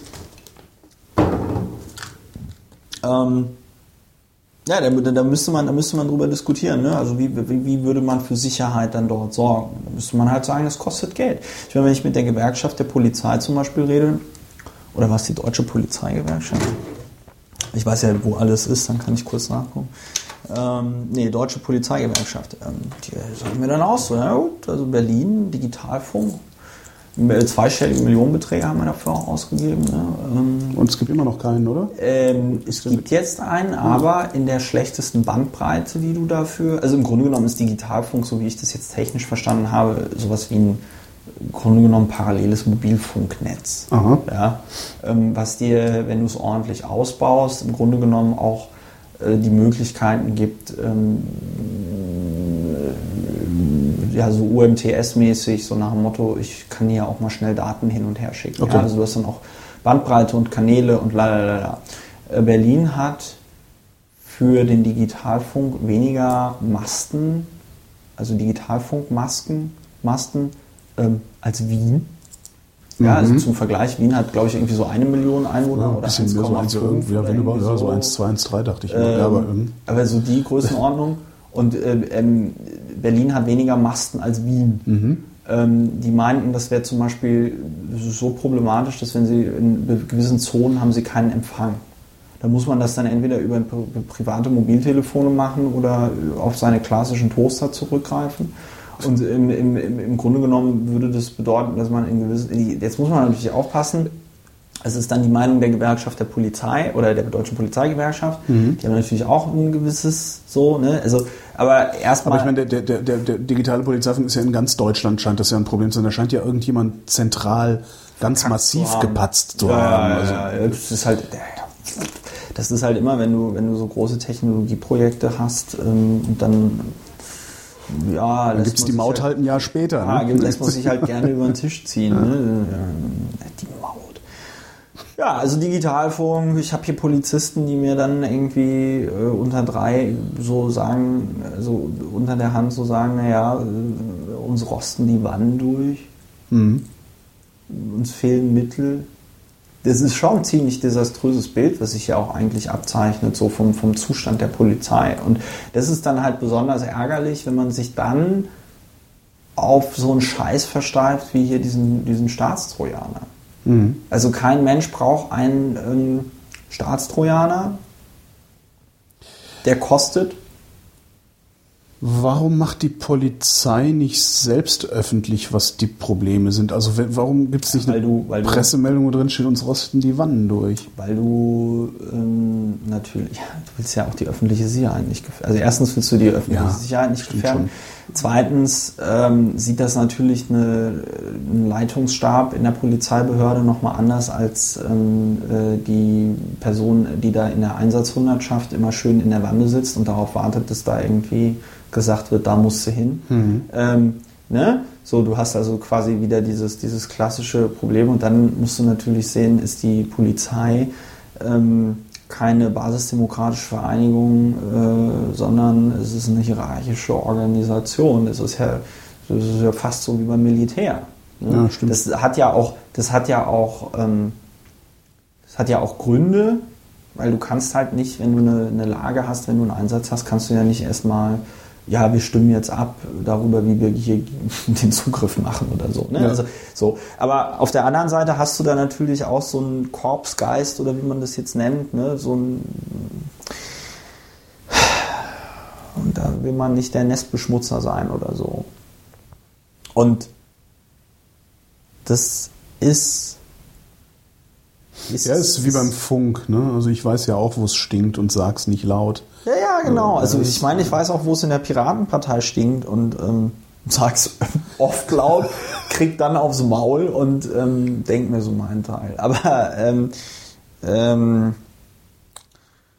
tja, das ist, das ist, also wie gesagt, so diese Haushaltsberatung, so alles in allem sind schon im Grunde genommen eine Farce, weil ähm, wir als Opposition haben weder die Mittel noch eigentlich die Möglichkeit und es gibt da auch eigentlich nicht den Willen, sage ich mal, seitens der Koalition da jetzt grundsätzlich was zu ändern, sondern es ist eigentlich mehr so Verwalten des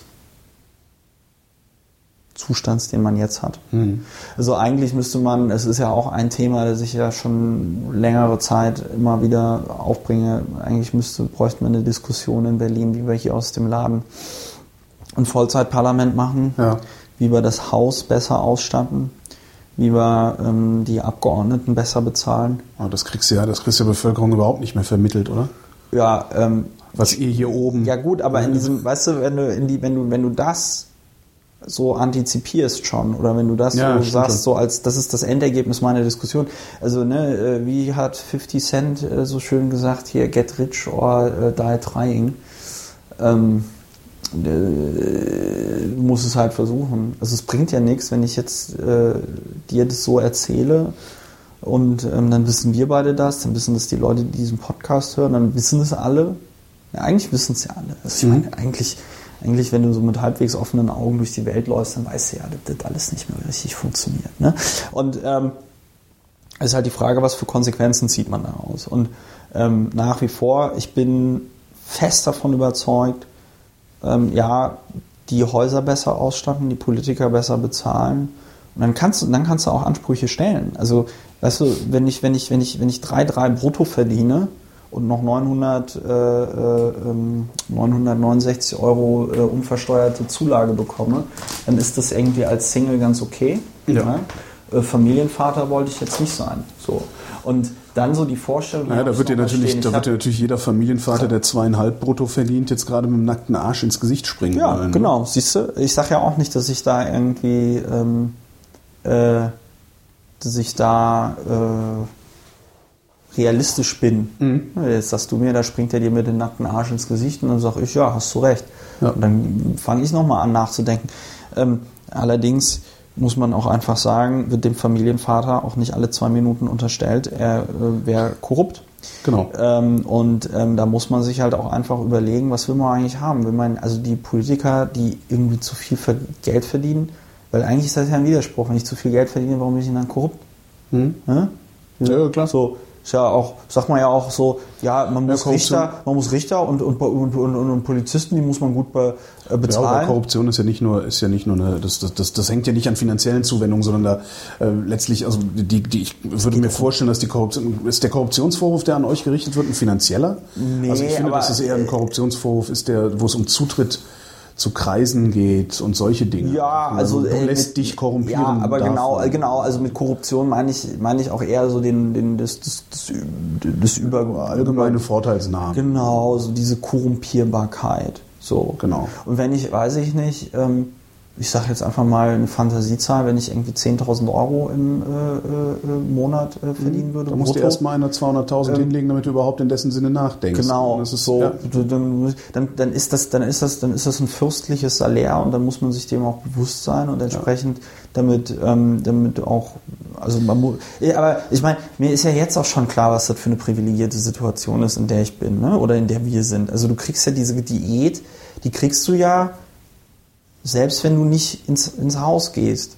Also, ne, wenn ich, wenn ich jetzt mal angenommen, ich würde, ich wäre jetzt in keinem Ausschuss, dann würde ich halt immer nur, wenn ich nicht im Plenum bin, 50 Euro abgezogen kriegen oder 100 Euro vom Sitzungsgeld. Mhm. Das ist ja Shishi. So, da hast du zweimal, das sind jetzt 200, 300 Euro, die ich ab. Wenn ich jetzt nach Südkorea ziehen würde, Ja. ja, würde ich noch immer im Monat, äh, pff, schlag mich tot, Zwei also mindestens äh, äh, äh, äh, äh, 3000 Euro brutto kriegen. Müsste ich halt versteuern. Nö, du wohnst ja im Ausland. Ich wohne im Ausland, genau. Müsste ich sie, ja gut, ich müsste sie wahrscheinlich in Südkorea versteuern. Okay. Ähm, so, ähm, Gibt es ja. Leute, die das machen? Was? Immer fernbleiben und einfach die Kohle nehmen? Äh, nö, nö. Kann ich jetzt nicht so von berichten. Äh, nee. Nee, also jetzt hier im Haus nicht. Aber man kann sich natürlich so die Frage stellen, was so, was so ein Hinterbänkler ähm, bei der CDU oder der SPD tatsächlich so tut an politischer Arbeit, außer zu den Ausschüssen zu kommen und mal die Hand zu heben. Ne? Ähm, ähm, äh, also wenn man es aus dem, wenn man es aus dem Gesichtspunkt sieht, so nach dem Motto Berlin ist ein Halbtagsparlament und du kannst eigentlich und du sollst eigentlich noch einem richtigen Job nachgehen. Klar, ich meine, Ich verstehe, ehrlich was- gesagt, verstehe ich gar nicht, wie das geht. Also Sind, die, sind alle Landesparlamente Halbtagsparlamente? nein, das ist Hamburg, Berlin und ich glaube Bremen ist es auch noch. Also in diesen Stadtstaaten gab es irgendwie diese das crazy. Vorstellung, man kann das alles so an der roten Ampel machen. Das, ist halt, das ist halt äh, kompletter Quatsch. Und wie ja. gesagt, das, das, das- das wäre das wär nochmal wär noch mal ein Thema. Ne? Also ähm, einfach mal zu sagen, okay Leute, wir müssen hier mal wirklich, wirklich, wirklich auf die Reset-Taste drücken. Wir müssen dieses ganze Haus, diese ganze politische Arbeit hier in Berlin vollkommen anders organisieren. Hm. Ja?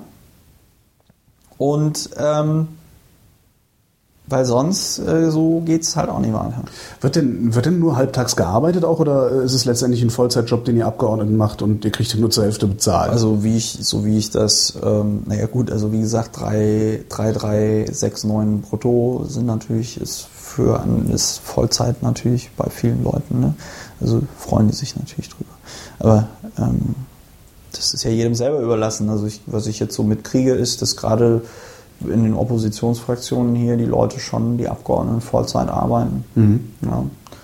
Ähm, ich glaube, haben wir schon mal drüber geredet, ne? Also ja, die meisten machen es du, du hast mal gesagt, dass es, dass es im Grunde, also dass, dass außer Arbeit äh, nicht viel bleibt an Zeit. Ja, ja, Für ja, wobei, also- wobei ich halt jetzt sowas hier auch noch zu ja, Halb, Halbarbeit zählen. Ne? Es ist ja Natürlich. jetzt hier kein Privatgebinsel. Ja. Ne? So.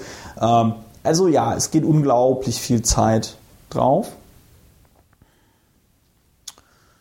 Ähm, und es wird halt dafür, also man sollte halt einen Stundenlohn nicht ausrechnen. Und halt, wie gesagt, ne, man kann das aus verschiedenen Perspektiven. Ja, und, insbesondere die Perspektive mit der verschärften Beobachtung, unter der du ja stehst. Ja. Das ist natürlich was, wo, du, wo dich keiner zu gezwungen hat, aber nichtsdestotrotz äh, sollte das auch honoriert werden. Ich sehe das ähnlich wie bei Ärzten. Ja. Ähm, irgendein, wenn, wenn irgendein ein Arzt, der auf einer Station ist, vier brutto im Monat verdient, hat er zwar das Vierfache von dem Pförtner unten, Ja. aber dem sterben halt auch ständig die Leute weg und damit muss der auch irgendwie klarkommen.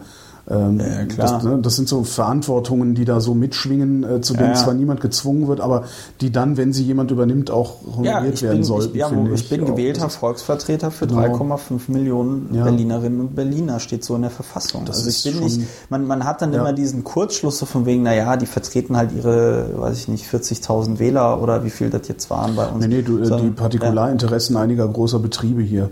Ja, So, das, das ist ja der Vorwurf. Das ist ja auch Quatsch. Ne? Also, ähm, Ist das, ist das denn, ähm, du bist ja auch jetzt neu im Parlament, ist das, ist das überhaupt leistbar oder ra- rauchst Was? du dich da auf?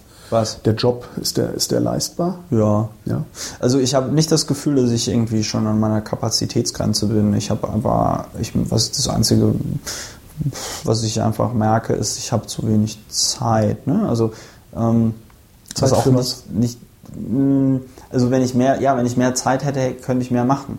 Also verstehst du, wenn ich, wenn ich jetzt zum Beispiel die Mittel für fünf Mitarbeiter noch hätte, Mhm. könnte man ohne Probleme noch fünf weitere Menschen in dieser Fraktion anstellen, die äh, sich, wo sich zwei nur um das kümmern, was bei mir im Dings Kulturelles anfällt und sich zwei nur darum kümmern, was im Innenausschuss anfällt. Verstehst du? Also ich könnte im Grunde genommen, oder wir auch als Fraktion könnten im Grunde genommen noch unendlich viele, ja gut, irgendwann ist eine Grenze erreicht, aber noch deutlich mehr Menschen beschäftigen. Ja.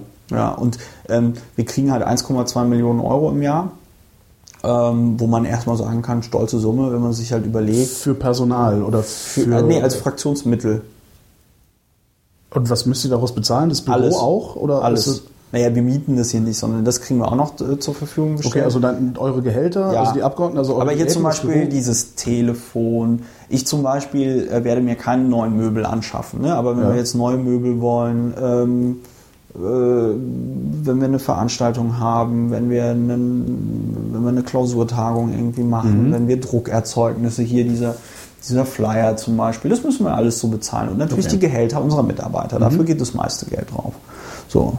Und wenn man sich jetzt überlegt, ich meine, wir haben in der Geschäftsstelle irgendwie vier Leute, dann haben wir, glaube ich, nochmal so fünf bis sieben Referenten. Also es sind schon hier so 20 Leute angestellt, würde ich jetzt mal so Pi mal Daumen sagen.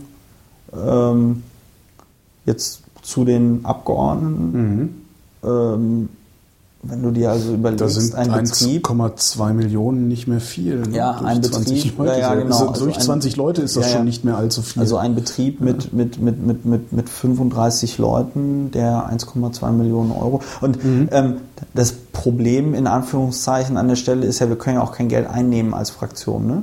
Also ähm, einer Partei kannst du ja spenden. Ach, ne? der Fraktion kann ich nicht spenden. Nein. Also ich, Fraktion kann ich, kannst kann, du nicht könnte ich denn der Partei spenden unter der Auflage, dass sie das Geld verwendet, um bei der Fraktion mehr Personal äh, oder der Fraktion mehr Ja, zuzuarbeiten? das oder ist, das ist schwierig. Also ich meine, das ist ja dieser, das ist ja dieser Punkt mit den politischen Stiftungen. Ne?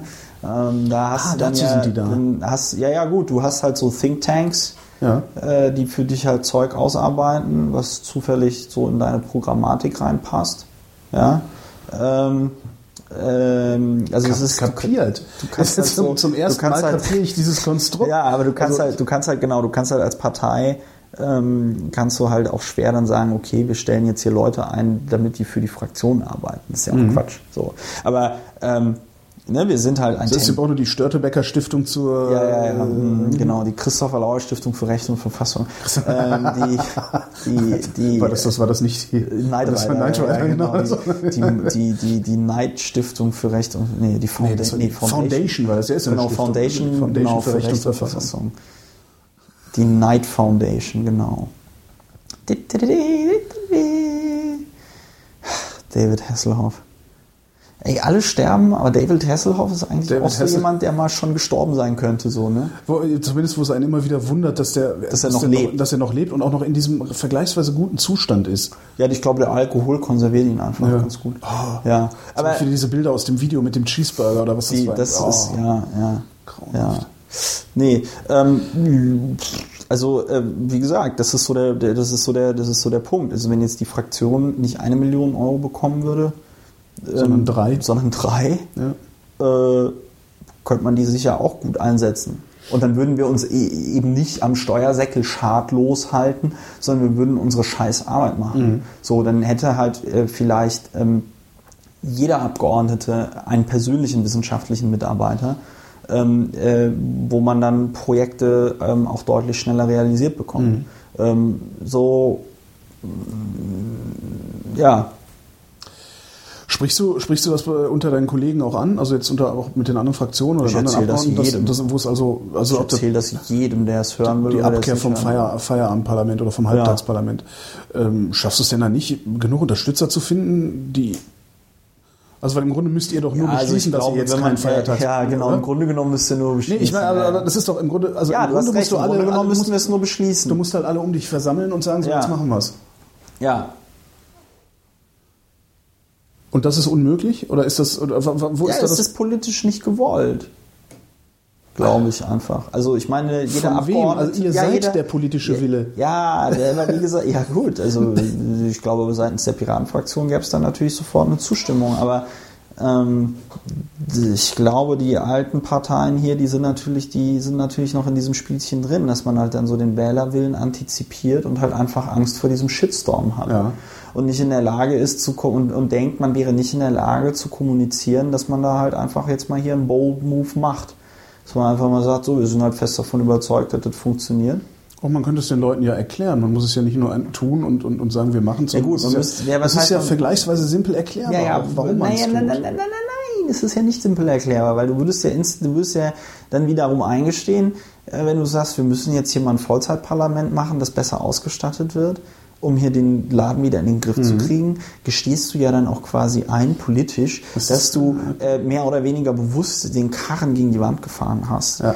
Ähm, das ist schon nicht so einfach. Du kannst dich nicht als Klaus Wowereit hinstellen und sagen, ja, die letzten sorry 30 Leute, Jahre, die letzten aha. 30 Jahre, ja, das ist mir aufgefallen, war doch nicht so gut. Hätten wir früher was machen sollen, haben wir aber nicht getan.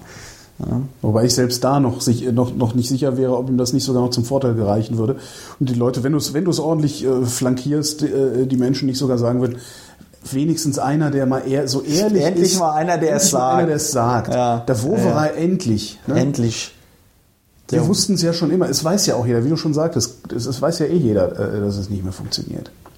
Ja, genau, es weiß jeder, dass es nicht mehr funktioniert, aber lustigerweise will es niemand hören. Ja. Das ist ja genau, ich meine, das ist ja mit uns genauso. Also ich meine, ne, wenn man uns beide jetzt hier so anguckt, dann ähm, sind wir auch nicht so die sportlichsten Leute. Wobei du den Eindruck machst, als hättest du abgenommen. Das liegt, glaube ich, einfach Dachte ich, daran, als, dass das an, noch an so Ausstieg, große... dachte ich so als Ausstiegsfrage. Ich hast Ach so, abgenommen. ach so, gut, abgenommen. jetzt kommst du ich selber. wiege mich jeden Morgen. Echt? Ähm, äh, Ich nicht. Ich habe nicht mal eine Und Waage. ähm, ich, ich habe im Wahlkampf habe ich ja abgenommen. Das hatte ich ja mal getwittert. Ich glaube, ich habe im Wahlkampf vier oder sechs Kilo abgenommen. das ist ordentlich. Und ähm, ich hatte witzigerweise den Eindruck, ich hätte wieder zugenommen. Ähm, aber Vielleicht liegt es auch wirklich daran, dass das du liegt, heute glaube ich, auch äh, an den Raute. Klamotten Raute und ja, ich trage Raute und, und, und, und, und, und Karo und alles ge- gemixt. Das ist auch eher eine Herausforderung. Ja, wir sind nicht die sportlichsten und wissen das und wollen es auch nicht gesagt kriegen, ne? weil wir es wissen, wir wissen es ja schon. Genau. Ja. Und da können wir so viele Studien äh, über Übergewicht und verkürzte Lebensdauer lesen und ähm, äh, wegsterbendes Gehirn und was das für die Gelenke bedeutet und so. Die Leute, man setzt sich nicht damit auseinander. Ne? Also ich meine, das ist wie mit alten Leuten, die nicht zum Arzt gehen. Hier stolze alte Großväter, die äh, mal längst ihre Prostata-Untersuchung gemacht hätten äh, haben müssen und dann, weil sie es halt fünf Jahre lang nicht gemerkt haben, ähm, sowas gesagt kriegen wie, naja, ähm, ist halt jetzt schon im Endstadium, hat sich schön durch alles durchgefressen, Ja. haben noch sechs Monate Zeit. So. Das machen Menschen nicht. Und das ist halt auch so dieses hier in Berlin. Eigentlich wissen wir, dass es jetzt mal echt ein harter Schnitt kommen müsste, Ja. ähm, aber wir machen es nicht. Da muss der Karren halt vor die Wand fahren, aber das tut er ja auch nicht. ne? Oder äh, schaffen wir das, den Karren so vor die Wand zu fahren, glaube- dass der Schnitt von alleine kommt? Weiß ich nicht, aber es ist halt die Frage, ob das denn noch in unserer Generation irgendwie Ja. passiert. Aber also ich will jetzt nicht zu pessimistisch irgendwie sein, aber ja, das ist Das ist halt so eine große Linie, die darf man echt nicht aus dem Auge verlieren. Und wenn man sich halt überlegt, wie diese Stadt in 50 Jahren sein soll, dann müssten wir uns jetzt mal eigentlich überlegen, wie wir das jetzt hier organisieren. Ja. Aber dafür sind wir ja jetzt auch im Parlament. Jetzt haben wir gar nicht über die Partei geredet. Ja, äh, frag mich doch noch. Ja, ich weiß ne? Ja, aber das war jetzt so ein schönes Zeit? Abschlusswort. Also Ja, stimmt eigentlich, ne? Das, ja, das war so ein schönes, dann reden wir das nächste Mal über die Partei. Obwohl, hast du, Ja. ähm, guckst du nach, nach Nordrhein-Westfalen und ins Saarland oder bist du zu sehr Ich bin am Wochenende in äh, äh, NRW und äh, auf dem Parteitag. ah, ja, Ja, muss das nächste Mal drüber berichten. ja. Vielen Dank, Christopher. Vielen Dank, äh, Herr Klein.